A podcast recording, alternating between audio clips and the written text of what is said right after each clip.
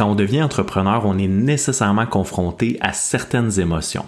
Lesquelles, mais surtout comment y faire face. Première émotion inévitable quand on devient entrepreneur, c'est le sentiment d'impuissance. Souvent, avant de devenir entrepreneur, on a plusieurs idées, plusieurs avenues à explorer, que ce soit au niveau du développement d'affaires, des partenariats, etc. Souvent, l'entrepreneur va vivre la chance du débutant au moment où il va explorer la première, deuxième avenue, mais à tous les coups, il vient un moment où il a épuisé les avenues qu'il avait en tête, et ça, ça vient avec un sentiment d'impuissance. Souvent, ce sentiment d'impuissance-là, c'est ce qui va nous permettre de rebondir puis de retourner dans la créativité et regarder d'autres avenue. Le meilleur conseil que je te donnerais au moment où tu vis de l'impuissance, prends le temps de la vivre. C'est une émotion qui est naturelle, pas dangereuse et qui témoigne surtout du fait que tu as épuisé tes ressources actuelles. Et comme je viens de le dire, cette émotion-là est souvent suivie d'un rebond qui te permet de trouver des nouvelles avenues. Une autre émotion que tu vas nécessairement vivre, c'est la peur ou l'anxiété face à l'incertitude. Et quand on parle d'incertitude, on parle pas seulement de l'incertitude financière, mais aussi de l'incertitude par rapport à son statut social. Quand on passe d'employé à entrepreneur, ça crée un clash dans les perceptions autour de soi. Parfois, en plus du stress financier, on peut se rajouter un stress de correspondre à certains modèles. L'incertitude, c'est le passage obligé quand on devient entrepreneur et il y a différentes façons d'y réagir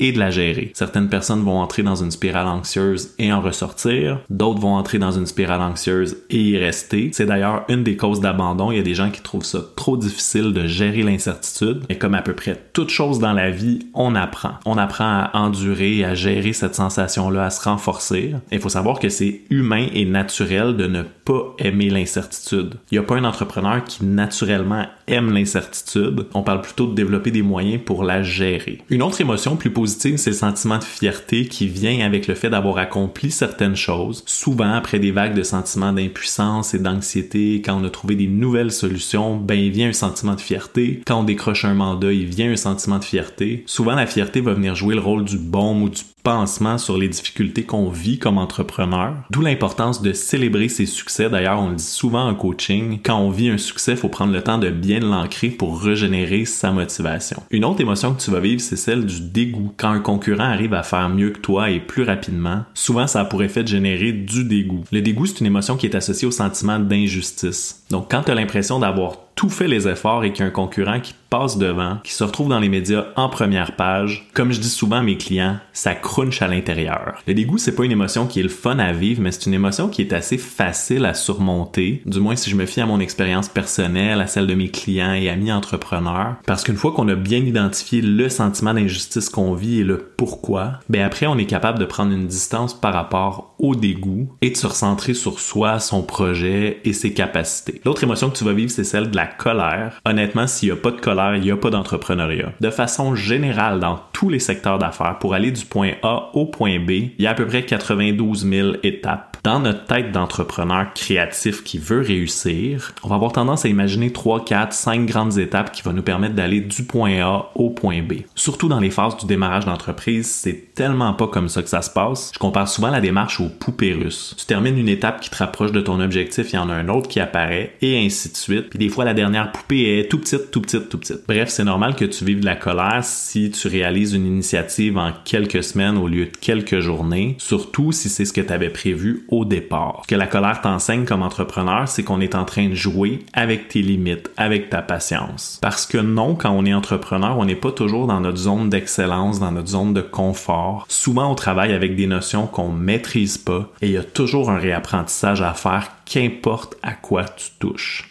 La bonne nouvelle que j'ai pour toi, c'est que la colère est un symptôme du travail, c'est-à-dire que si tu ressens de la colère, tu as probablement les deux mains dans ton projet et tu es en train de réaliser quelque chose de très concret. D'expérience personnelle, le fait de comprendre et d'accepter une émotion, ben ça aide à la traverser. Ensuite, le conseil que je peux te donner, c'est de te regrouper avec d'autres entrepreneurs. Quand on est plusieurs à vivre les mêmes émotions, c'est beaucoup plus facile de les normaliser. Et de façon naturelle, il y a des trucs qui se donnent, des conseils pour vivre l'expérience entrepreneuriale qui créent un stress au niveau psychologique. Dans tous les cas, je suis curieux de savoir quelle émotion toi tu traverses en tant qu'entrepreneur et si tu des trucs pour y faire face. Pour en apprendre plus sur l'entrepreneuriat, abonne-toi à Monsieur Entrepreneuriat.